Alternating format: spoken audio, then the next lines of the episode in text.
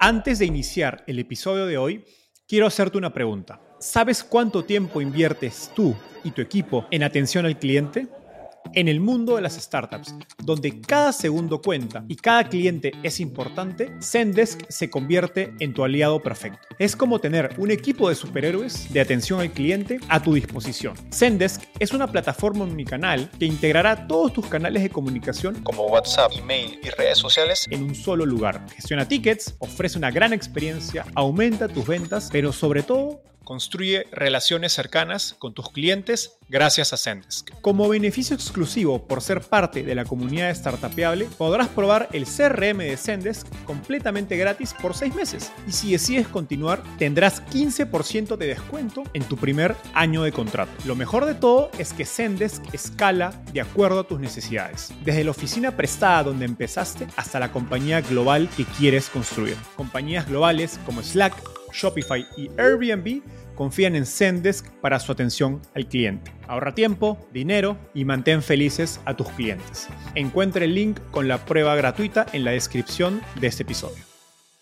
Comunidad, comunidad y más comunidad. Hoy en el ecosistema de startups todo el mundo habla de comunidad. Pero la verdad es que construir una es mucho más difícil de lo que suena. Quizás una de las comunidades de tecnología más activas en toda Latinoamérica es la de Platzi, y hoy tenemos a su CEO y cofundador Freddy Vega. Conversamos sobre el origen de la comunidad de Platzi, por qué construir comunidad es un reto que no puedes resolver con dinero y cómo el content marketing puede ser una ventaja competitiva para tu startup. Platzi fue la primera startup latinoamericana en ingresar a la aceleradora Y Combinator y a la fecha ha levantado capital de inversionistas como Foundation Capital, Mountain Nazca y Omidyar Network.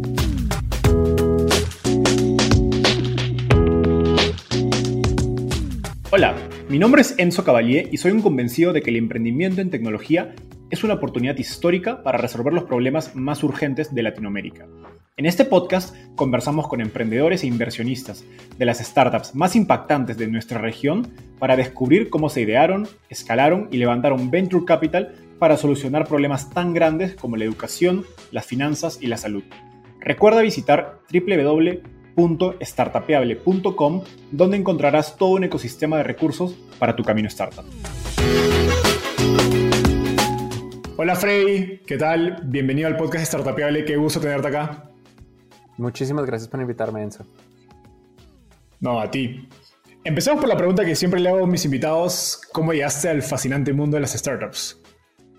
Yo creo que yo no pensaba en el concepto de startup cuando empecé, porque cuando empecé yo empecé creando una comunidad.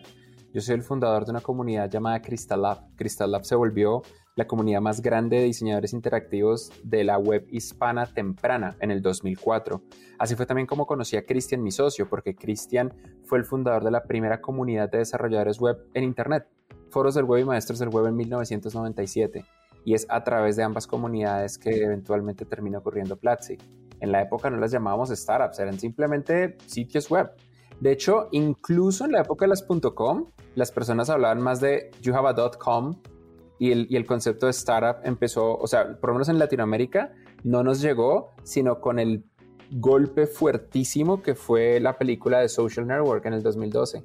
De hecho, dentro de Y Combinator existe esta, este meme de que Y Combinator iba bien hasta que sale la película. Después de que sale la película de Social Network, las aplicaciones a YC se disparan exponencialmente porque de repente todo el mundo quería ser Zuckerberg. qué, gracioso. Oye, he escuchado los números de, usuarios que tenían en, Crystal App y maestros del, web, si no me equivoco. Era que tenían casi el monopolio de tráfico en ese entonces.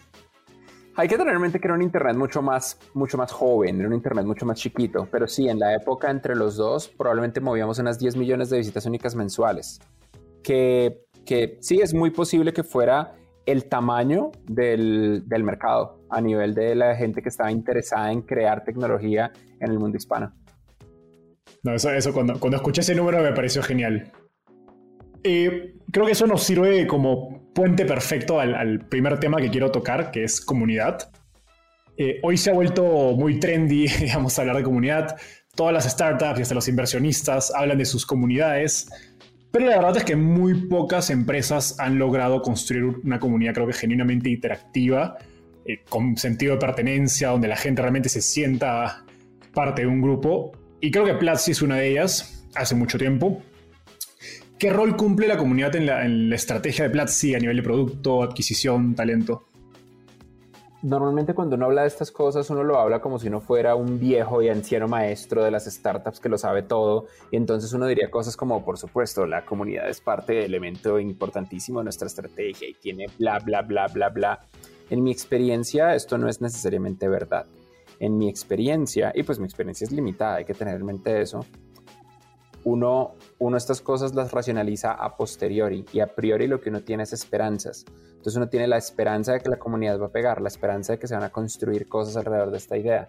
Piensa por ejemplo en Clubhouse. Uno diría que un componente fundamental de Clubhouse es la comunidad, pero la comunidad Clubhouse está muerta al día de grabación de este podcast. No sé si en el momento del momento en que lo grabamos al momento en que salga Clubhouse haga algo espectacular y las comunidades que solían estar vuelvan, pero por ejemplo, estoy abriendo Clubhouse ya mismo a esta hora normalmente solían estar personas impresionantes conectadas. Estaba pues, la gente de Andreessen Horowitz, salía Mark Andreessen, salían gente como Naval haciendo charlas y era súper activo. Ahorita me acabo de conectar y es, es nada, no hay nada de nada. Estoy dando scroll del scroll del scroll y no hay, no hay nada. Y también solían haber cosas en español. Cristian y yo creo que hicimos muchísimo en español y ahorita no hay nada.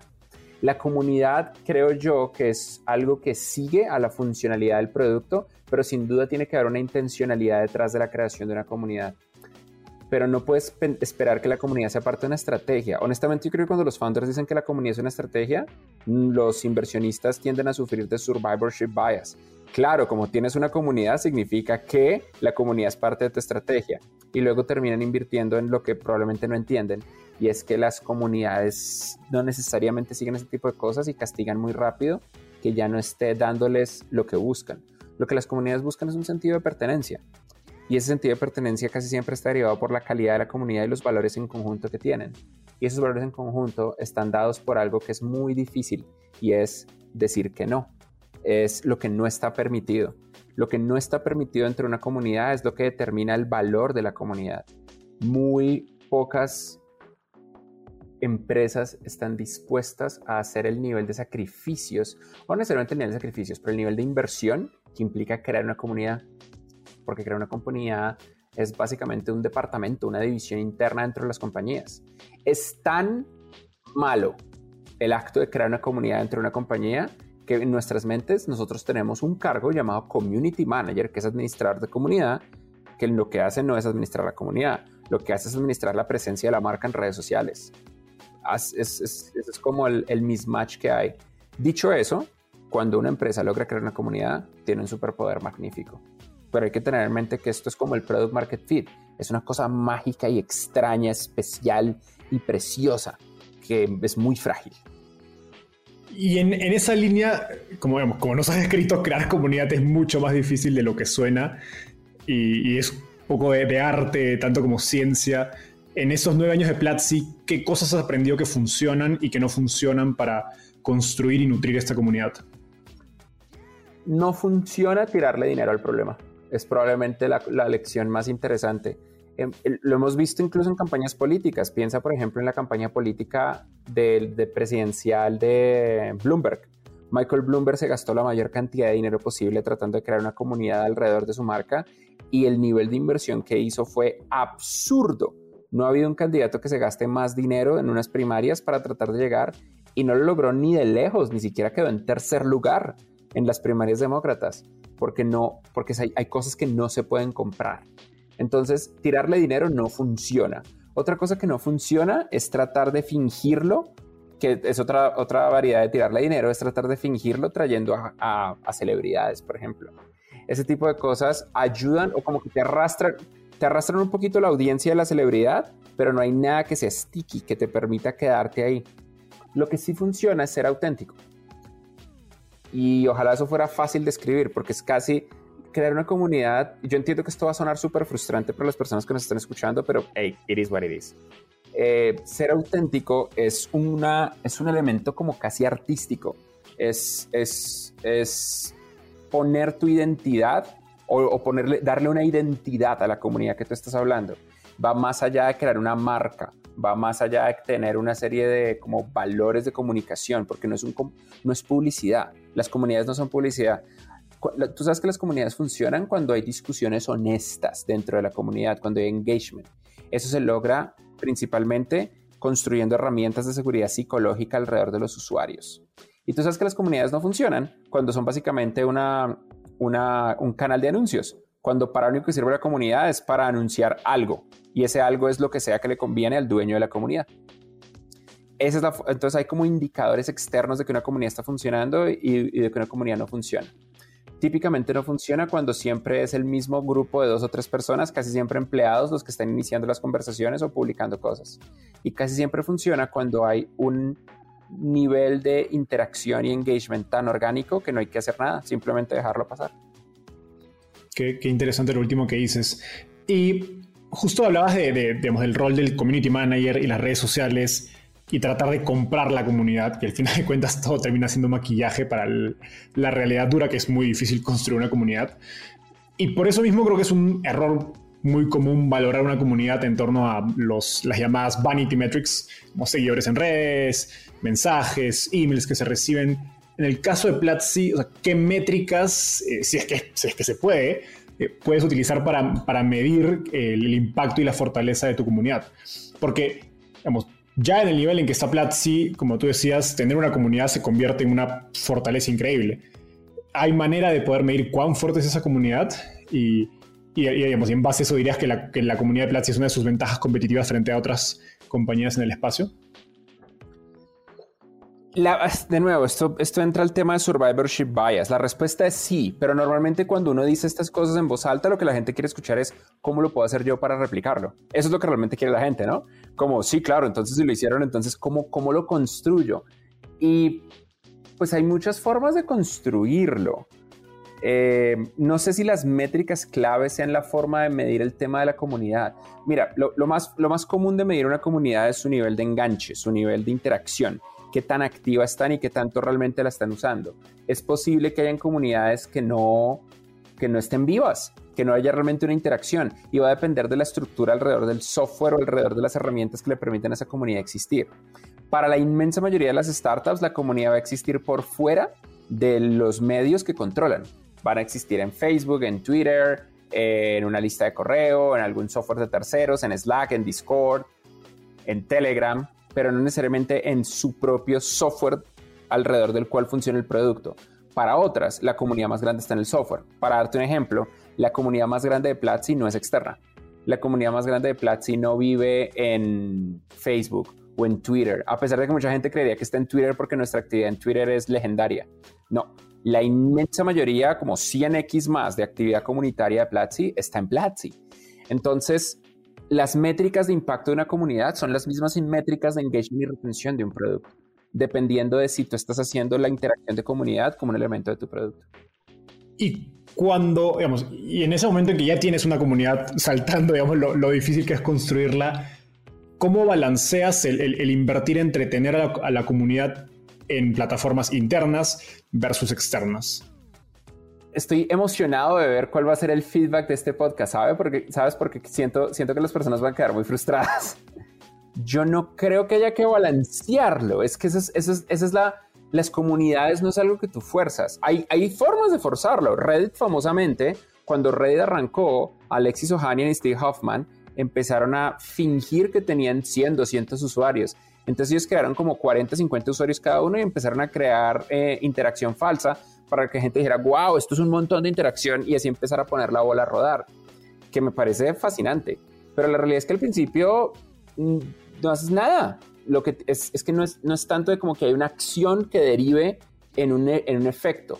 Son las comunidades actuando lo que, lo que realmente te dan esa señal. Y de nuevo, entiendo que es como la respuesta frustrante, pero lo que tú tienes ok, voy a tratar de dar una respuesta no frustrante.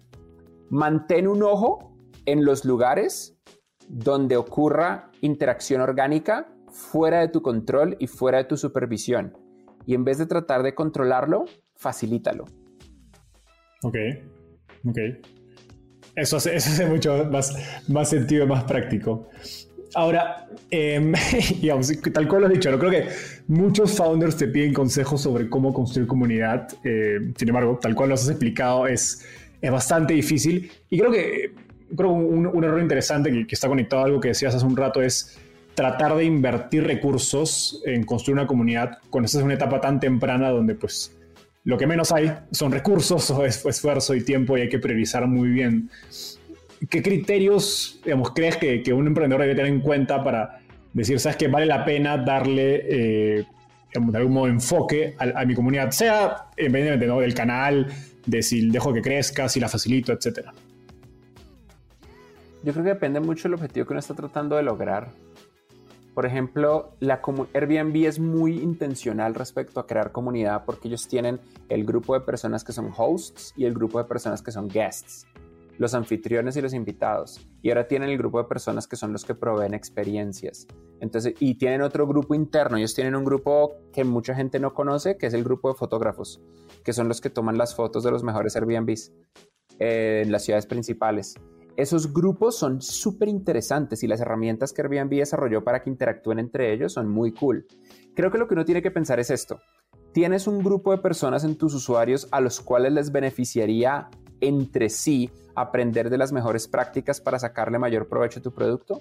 Si la respuesta es sí, vale la pena crear herramientas que les permita, de nuevo, de manera intencional, comunicarse y compartir ese tipo de conocimientos. Ok. Y en el caso de Platzi, ¿en qué momentos te das cuenta de esto? Platzi es un eh, caso atípico. Yo no sé si Platzi sea un buen ejemplo para explicarlo, porque Platzi nace de comunidades que nosotros ya habíamos gestado. Como nace de Crystal Lab y Maestros del Web, entonces las personas ya venían con una cultura previamente desarrollada, no muy fuerte, pero digamos que relativamente fuerte. Y esa cultura y ese, esa como conexión de querer compartir ya venía implícita cuando nosotros arrancábamos. Si uno está arrancando desde cero, yo creo, que, yo creo que es muy valioso establecer las reglas de conducta y los valores de una comunidad cuando uno arranca desde cero, porque eso atrae a las personas.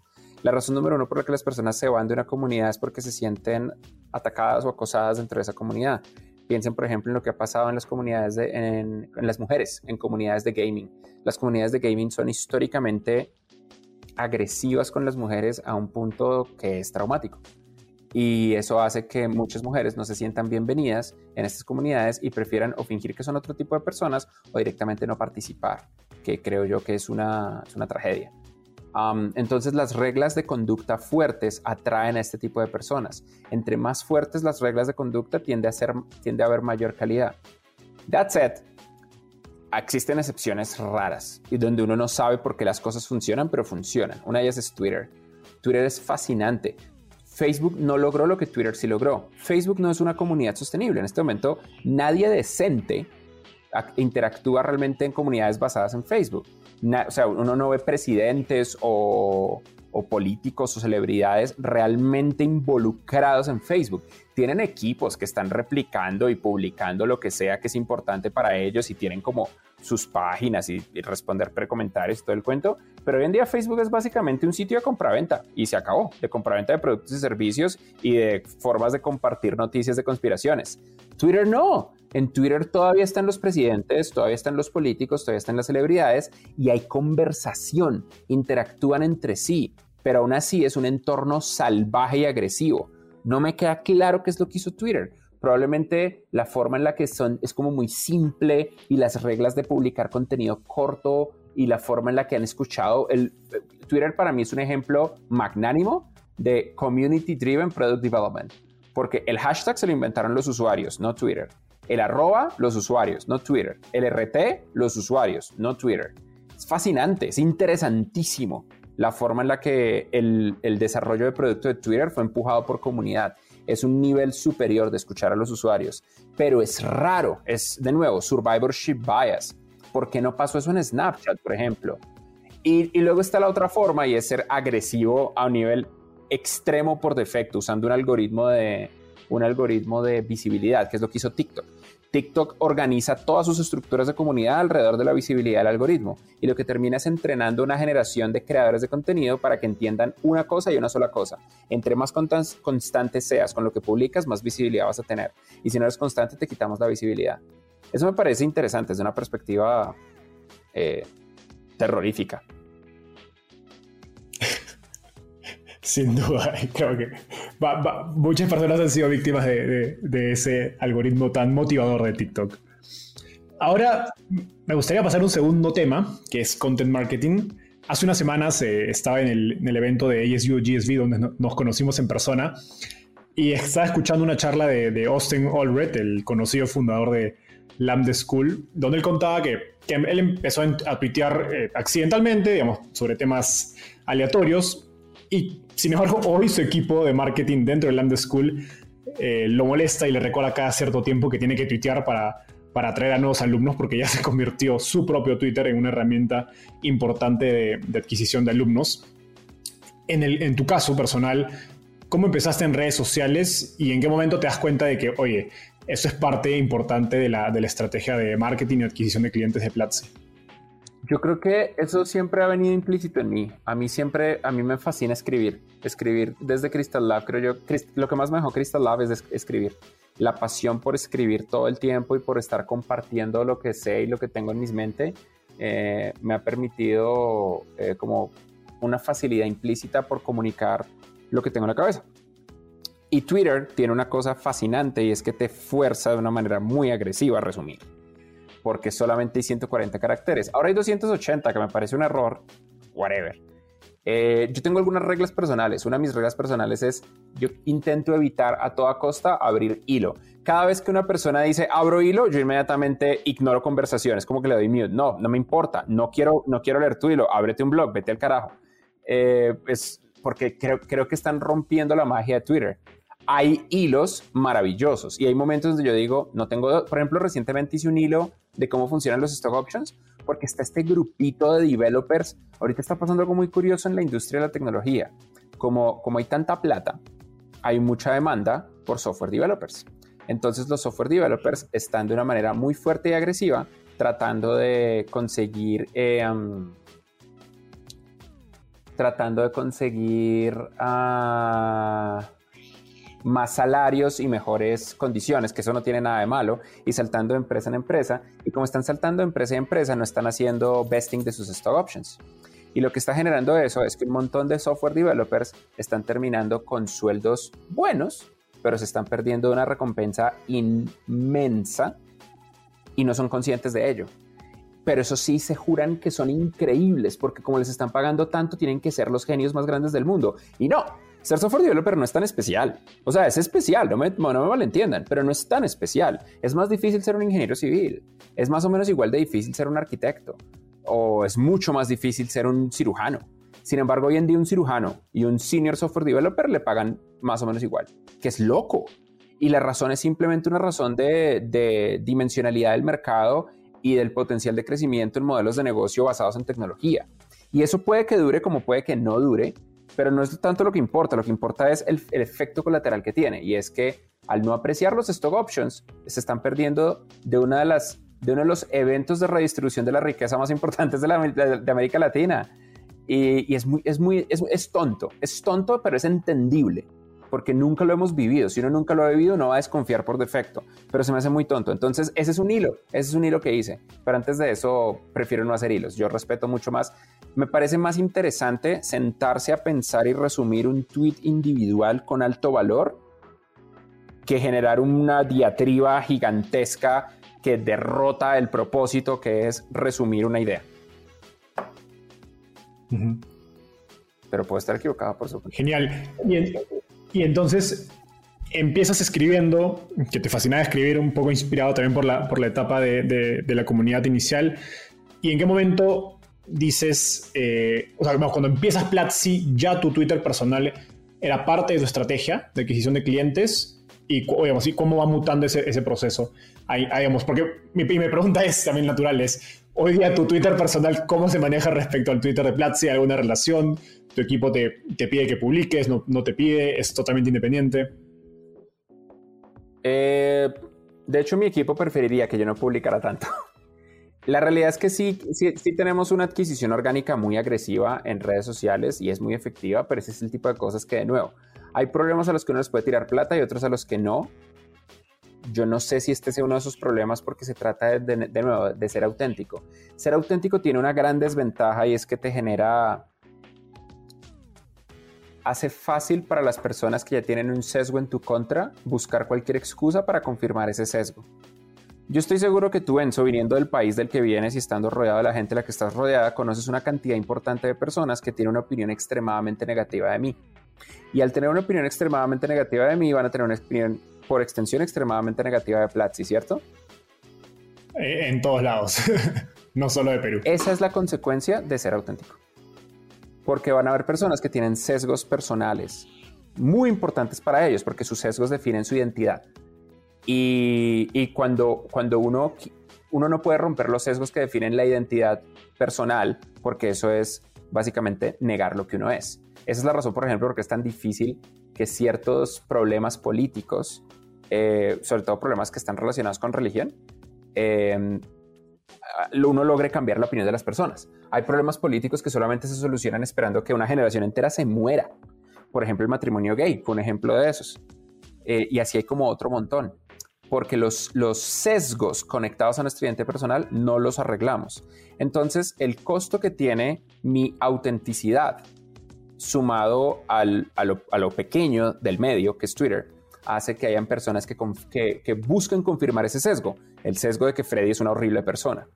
Y como Freddy es el CEO de Platzi, Platzi tiene que ser una horrible compañía. A pesar de que nada de esto es verdad desde una perspectiva racional, pero las personas no llegan a esa capa de racionalidad y no se los puedo pedir tampoco, es simplemente un fenómeno emergente. Es como si una persona tiene, tiene, tiene un problema contigo, es posible que el problema sea otra persona, pero si muchas personas tienen problemas contigo, hay algo raro que está en tu lado. Y eso, eso, eso lleva a otro tema que es como extraño de explicar y es en qué punto uno sacrifica su autenticidad y su personalidad. Y eso es algo que yo he hecho mucho.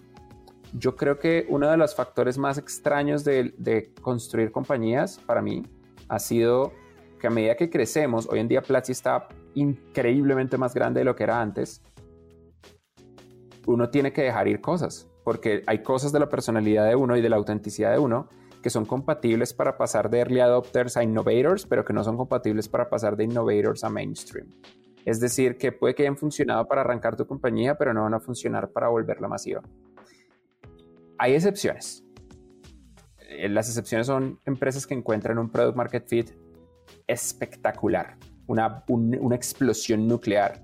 Y entonces está Travis Kalanick de Uber, Steve Jobs en Apple, el, el dude de Zenefits, que ahorita se me olvida cómo se llama. Eh, hay excepciones, hay excepciones que uno dice, claro, no, esta gente, pero esas son excepciones. En general, la gran mayoría de los fundadores de megacompañías vas a notar que tienen como la misma personalidad todos entre sí.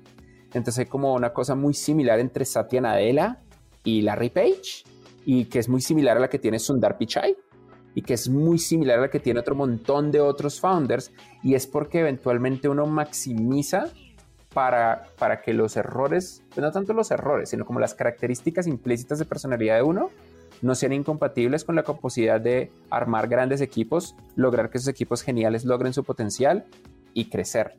Y el costo es un costo humano es un costo humano que uno no ve hasta que lo ve, porque la gran mayoría de los fundadores no van a crear empresas grandes. La gran mayoría de los fundadores van a crear empresas pequeñas o medianas y en algún punto o fracasarán o tendrán un éxito.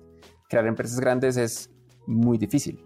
Tener una misión que importe y que no solamente importe, sino que empiece a tener resultados es muy difícil y es muy poco común. Es un privilegio, básicamente. Pero lo bonito es que yo me siento privilegiado justo en una entrevista anterior creo que contabas cómo llega un punto en la compañía en que cuando algo no te gusta, si es por el bien de la compañía, pues no importa, se tiene que hacer. ¿no? Y creo que es parte de, ese crecimiento de, pues el founder de, la empresa o del startup de 5 o 10 empleados no puede ser el mismo de cuando hay 100, 200, 300 o miles de empleados. Ahora, en poco continuando con el tema de content marketing, en Estados Unidos, pues Andreessen Horowitz se ha hecho muy famoso por ser esta empresa que algunos llaman una empresa de medios que monetiza como como fondo de inversión. Eh, y en Latinoamérica, cuando pienso en qué empresa ha creado una red de distribución e influencia tan, tan amplia en la industria de tecnología, sin duda la, primera opción que aparece en mi mente es Platzi. Cuando un inversionista te pregunta acerca de las razones del éxito de su estrategia de marketing de contenidos, ¿qué le dices? Que la magia de las estrategias de content marketing es la constancia. Es, es, realmente un juego de constancia. Es muy frustrante, se parece a TikTok. el, todo el content marketing es un proceso donde tienes que estar constantemente publicando, publicando, publicando, publicando y no tienes que fallar ni un solo día. Tienes que decidir un ritmo de publicación y cumplirlo. Y si no te gusta, te jodes. Es un programa al que se le puede tirar dinero. En la categoría de programas que se le puede tirar dinero, el content marketing es uno de ellos. Porque lo único que tienes que hacer, como te mencionaba, es estar en constante publicación consistente. Em, es la realidad de la gran mayoría tanto de redes sociales como de sistemas de contenido, porque esa es la forma en la que tú creas una audiencia. La audiencia tú la creas sabiendo que a un cierto tiempo, cada cierta cantidad de momentos, pues, va a haber algo. Entonces eso, eso crea una anticipación de parte de la audiencia y teniendo constancia. El, el, lío con el content marketing es que se parece a la gran mayoría de curvas de crecimiento que son de, de, efecto compuesto. Eso significa que la mayor cantidad de los retornos de tu esfuerzo lo vas a ver hasta el final. Y también para ciertas piezas en canales como YouTube o blogs, eh, en canales grandes que tienen un potencial de crecimiento explosivo, las piezas van a seguir la, ley, la, ley de, la, la ley exponencial de distribución implicando que el 1% del contenido va a generar el 90% del tráfico. Buenísimo. Ahora, cada vez escucho más la frase, toda compañía es una compañía de medios. ¿Cuál es tu posición sobre esta frase y, en general, ¿qué tipo de startups crees que deberían tomarse en serio el papel del content marketing? Yo creo que esa frase está determinada por la, degradación de los medios tradicionales sumado a la velocidad con la cual en los últimos años las grandes marcas adquieren canales de comunicación. Entonces, piensa tú, piensa por ejemplo en Nubank. ¿Cuántos, ¿Cuántas personas tienen una cuenta bancaria en Nubank? Un montón. Y la gente que tiene la app instalada de Nubank, si le llega una notificación de Nubank, pueden, pueden ver inmediatamente un mensaje y eso es masivo. Imagina que tú abres la app de Nubank para ver tus, tu saldo y tienes abajo un blog post que te explica de finanzas personales. Entonces de repente tienes un canal de medios brutal. Imagina que tú abres, esto pasó, Uber. Si tú abres Uber ya mismo, lo voy a hacer yo en este mismo instante. Voy a abrir Uber en este instante. Abro Uber y una vez yo abro Uber, me sale el mapa y, me sale que para dónde quiero ir, que si voy para la derecha o para la izquierda. Bueno, realmente me sale que tengo que ponerle una propina a, mi última, al, al último lugar al que fui. Pero si sigo haciendo scroll, voy a ver otras opciones. Y si, y si, me, pongo, y si me pongo a decirle que voy para tal lado, digo que le, voy a ir a trabajar, entonces me salen las opciones. Y cuando voy conduciendo, si tú haces scroll, tú puedes ver un montón de detalles de tu, de tu conductor. Y tú puedes ver, por ejemplo, cuando, cuando ellos tienen peleas legales en otros países, que la pandemia más o menos acabó las peleas legales de Uber, la pandemia fue algo maravilloso para Uber aparentemente. Pero cuando tú estás en otros países, tú haciendo scroll y de repente Uber te decía, vota que sí en la propuesta 134 para que Uber no deje de funcionar en tu país. Esto es un canal de content marketing. Y, eso, es, eso, es, como una realidad de lo que, de lo que pasa hoy, en día. Tú no solamente estás proveyendo un servicio, sino que tienes una audiencia capturada. ¿Qué vas a hacer con esa audiencia? Y responder esa pregunta, no, no hay necesidad de responderla pero una vez la respondes, puedes diseñar una estrategia, en mi opinión, muy interesante respecto a lo que significa el futuro de, tu compañía y lo que puedes lograr. Piensen que todas las empresas están haciendo cosas por el estilo. Todas las empresas están en este momento en una etapa de maximización de sus capacidades de contenido. Y cuando un emprendedor te pregunta acerca de, oye, ¿debería invertir en content marketing o no? ¿Qué le, qué le sugieres? Yo pensaría que depende del stage si eres una empresa muy pequeñita, tienes que ser muy estratégico respecto a lo que para ti significa invertir en content marketing. Eh, ¿Cómo inviertes en content marketing cuando estás arrancando? Pues realmente no deberías invertir en content marketing. Content marketing es de esas cosas que uno hace una vez uno sabe que tiene algo que la gente quiere, que la gente ama, ojalá. Porque saber que, saber que hice algo que la gente ama me permite estar constantemente comunicándolo y ya tengo una pequeña audiencia cautiva. Yo no veo content marketing como una gran estrategia cuando estoy hasta ahora arrancando. Estoy seguro que hay excepciones, pero no se me viene a la mente una empresa que haya empezado o que haya existido porque empezaron haciendo content marketing. Sí se me ocurren empresas de medios que se transformaron en productos. Por ejemplo, Our World in Data, aunque yo soy una ONG, Our World in Data es una empresa de medios que creó un producto estadístico. O 538. 538 era un blog de opinión que se convirtió en un sistema de predicción estadística política. Um, Freakonomics, bueno, Freakonomics no, eh, Priceonomics. Priceonomics se convirtió en una, en una startup de, de herramientas de control de content marketing. Entonces, sí que existe la posibilidad de que una empresa de medios se vuelva una empresa de producto. La, probablemente la más famosa es las ligas mayores de béisbol. Las ligas mayores de béisbol crean MLB Media que se convierte en lo que hoy conocemos como Disney Plus. No, eso, es un gran, gran, gran ejemplo para, para mostrar los, los, dos casos distintos. Ahora, en el caso de, de Platzi y digamos, tu marca personal, la de Christian, tu, tu cofundador, digamos, creo que ha jugado un rol clave en su, en su estrategia de, de contenido. ¿Tienes un plan personal de redes sociales con algo como un horario y KPIs? ¿Y, cómo ha sido esa evolución de, digamos, de tu manejo, tu gestión de redes desde el inicio de Platzi hasta hoy? Yo no, Platzi sí. Platzi tiene, uff, en Platzi somos unos nerdos, estamos midiendo de todo, los slots de publicación, la agenda, todo esto lo hacemos público.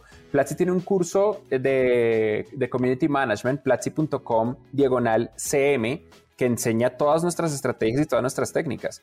Si ustedes buscan en Twitter, en Twitter Platzi o en Facebook o en Instagram, en literalmente la red social que quieran, y lo comparan con cualquier otra marca de educación, somos dominantes de una manera grosera.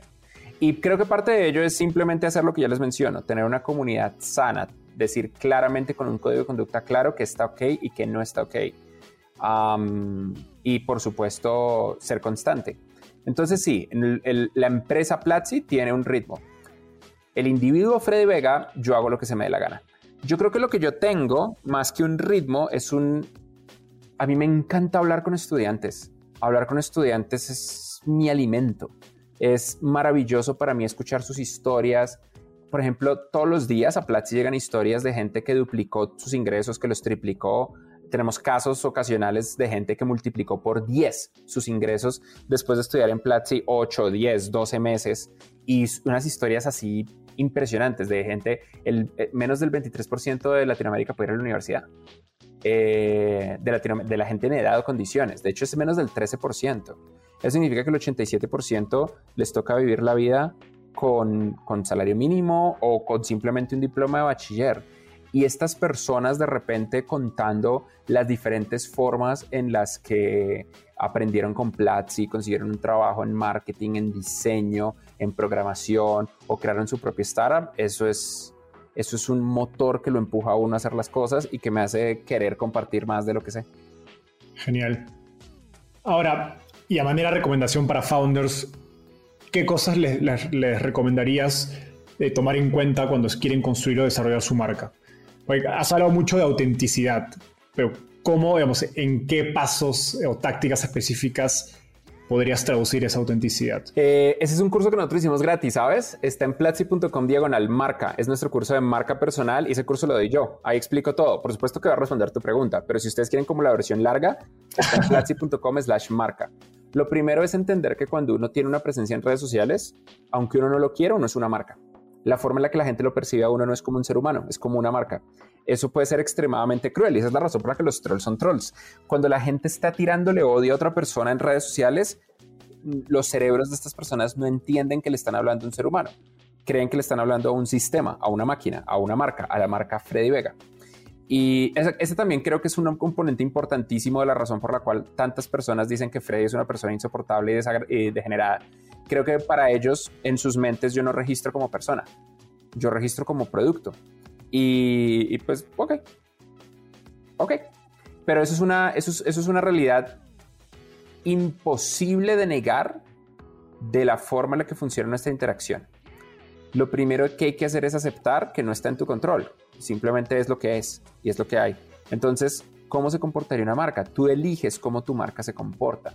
Entonces tú tienes que decidir, por ejemplo, Si las marcas tienen logos, las personas tienen avatares. El nivel de consistencia de tu avatar, el nivel de consistencia de tu mensaje, los temas que te importan, las redes sociales correctas y las audiencias correctas. Realmente no es que haya una red social correcta, lo que hay es audiencias correctas. Por ejemplo, la audiencia que a mí me sigue en LinkedIn no le importan tanto mis memes chistosos de lo difícil que es emprender como si le importan a la gente de Instagram, de Facebook o de Twitter. Pero a la gente de Instagram, de Facebook y de Twitter, aunque les importa, no les parece tan interesante mi, lo que yo escribo respecto a lo importante que es romper el ciclo de la pobreza, como si le importa LinkedIn. Entonces ir testeando y hacer experimentos constantes. Pero esto solamente ocurre una vez creas una audiencia. Construir la audiencia, eso es otra historia. Construir la audiencia es súper difícil y, hoy en día es aún más difícil si estás empezando desde cero. Cada vez es más difícil construirla, pero con que tú tengas un tipo de constancia y un tipo de consistencia, creo que sí se puede. Una de las cosas más maravillosas que yo creo que existen para construir audiencia es el humor. Eh, ser chistoso ayuda mucho, pero para ser chistoso y realmente ser chistoso tienes dos opciones. Una es usar memes y ser, y ser tan básico como sea posible, pero tener en mente que esa es la audiencia que vas a obtener. No, y, es una audiencia masiva. Con, a punta de memes, sobre todo memes básicos, vas a traer una masiva audiencia que no te va a comprar nada, pero los números están ahí. La otra opción es ser auténtico.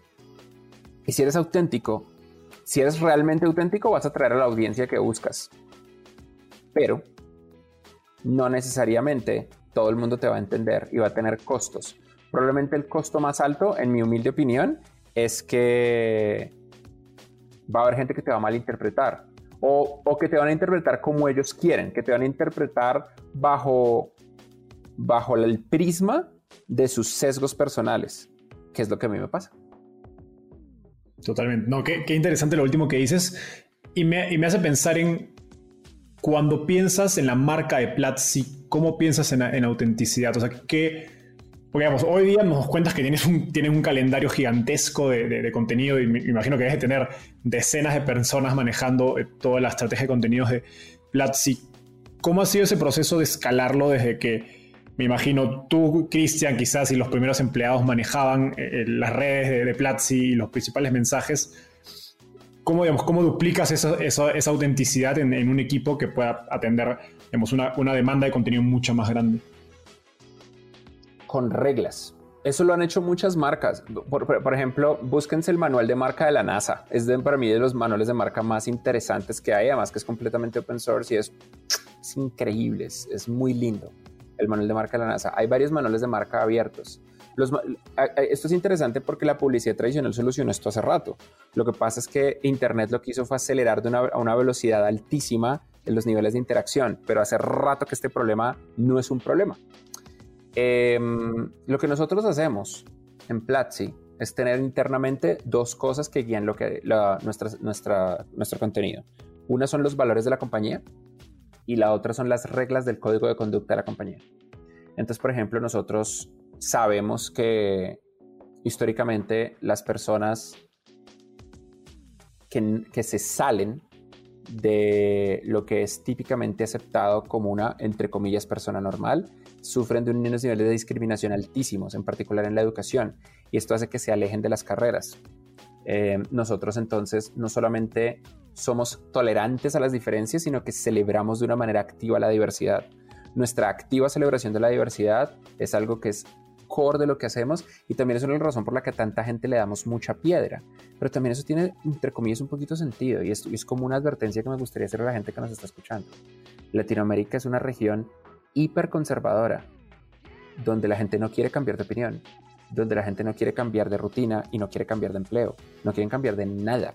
Nosotros somos hiper religiosos, bueno, no religiosos, porque no es como que la gente vaya a misa todos los días y siga la Biblia profundamente, pero sí, pero no es, la identidad personal del, individuo latinoamericano es santurrona y muy conservadora, muy, muy, muy conservadora. El sur de Estados Unidos es lo más similar que existe a, Latinoamérica como grupo. Entonces piensa mucho en si eso es lo que tú quieres crear. hay, hay, muchos productos que por maximizar su mercado, que no es una mala idea, no crean comunidad, porque entonces no tienen una identidad adjunta. Y ese es uno de los problemas que tiene crear comunidad. Cuando tú creas comunidad, tienes una identidad adjunta. Ahora, yo desafiaría esto, sobre todo para los founders que empiezan a tener empresas medianas y que se copian de todo lo que yo digo. Si tú tienes poder y tienes una audiencia y no lo usas, no lo usas para algo bueno, para algo que importe, ¿no eres un poco responsable de lo que pase a continuación? Mi opinión es que sí, pero de pronto estoy equivocado. Qué, gran reflexión para, para, ir cerrando la entrevista, Freddy. Llegamos a, al último segmento, se llama ronda de tweets, que creo que es algo que, te gusta hacer. Así que yo te voy a hacer una pregunta y me tienes que responder en lo que te tome escribir un tweet, es decir, menos de un minuto. Me refiero obviamente solo al acto de escribirlo, no al acto de resumir esa idea en 140 caracteres, que puede tomar mucho más tiempo.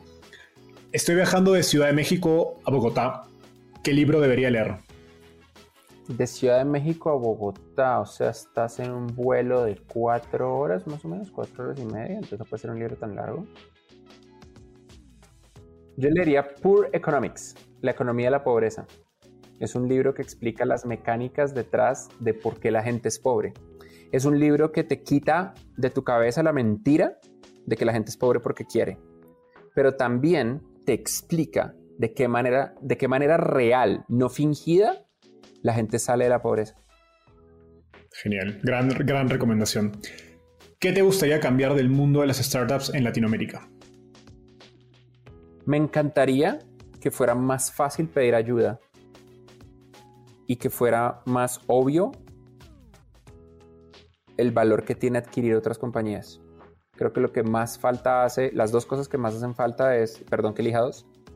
Una es M&A, más mergers and acquisitions, y la otra es, y es, es, cultural, porque estoy seguro que los founders quieren ayudar, que fuera más fácil pedir ayuda. Es increíblemente fácil en Silicon Valley pedir ayuda.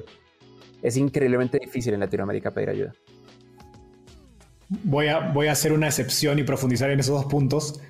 Creo que el primero está muy relacionado a la desconfianza, que es algo que, que te he escuchado hablar varias veces, relacionado a cultura, pobreza en general de nuestra región.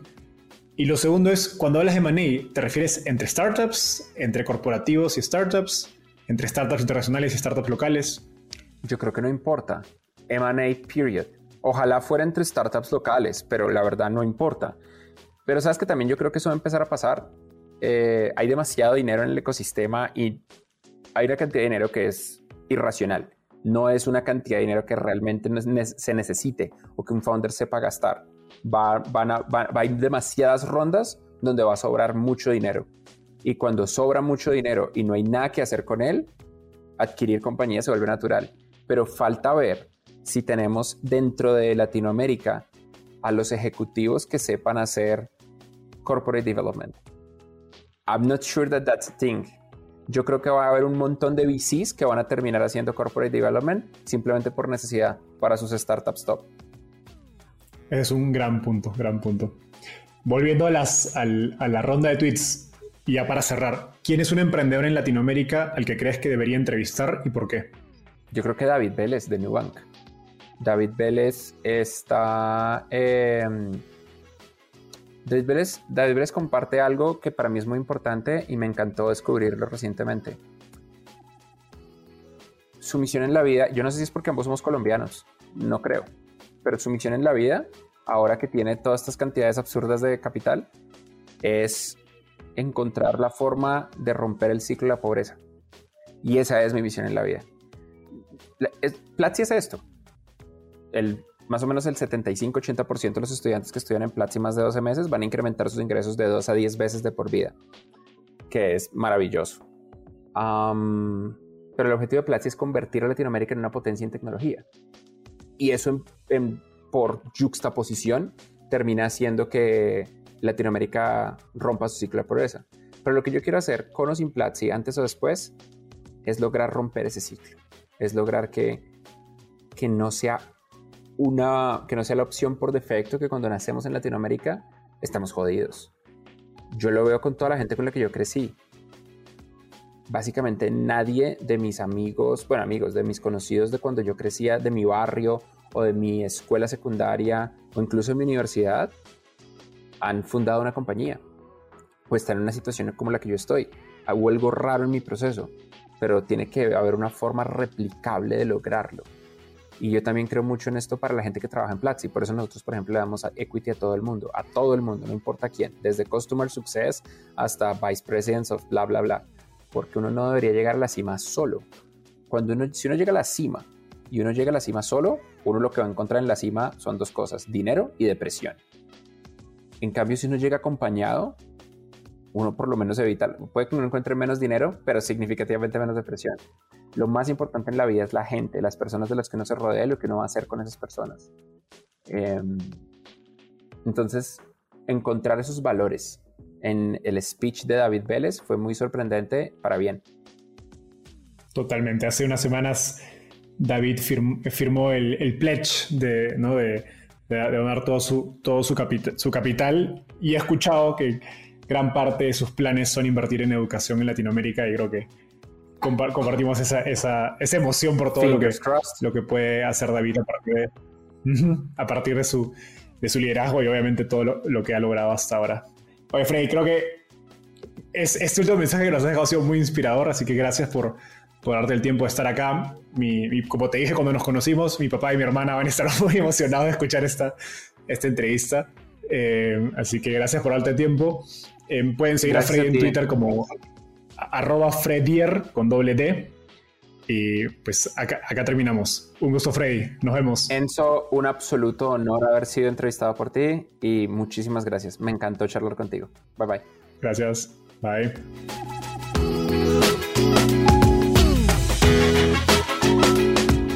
Gracias por escuchar este episodio. Espero que te hayas llevado tanto como yo. Suscríbete a nuestro podcast para seguir aprendiendo de los principales referentes del ecosistema startup en Latinoamérica.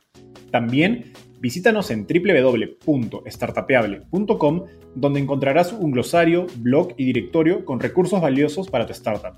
Conmigo es hasta un próximo episodio con un nuevo invitado. Startapeable, tu puerta de entrada al ecosistema startup.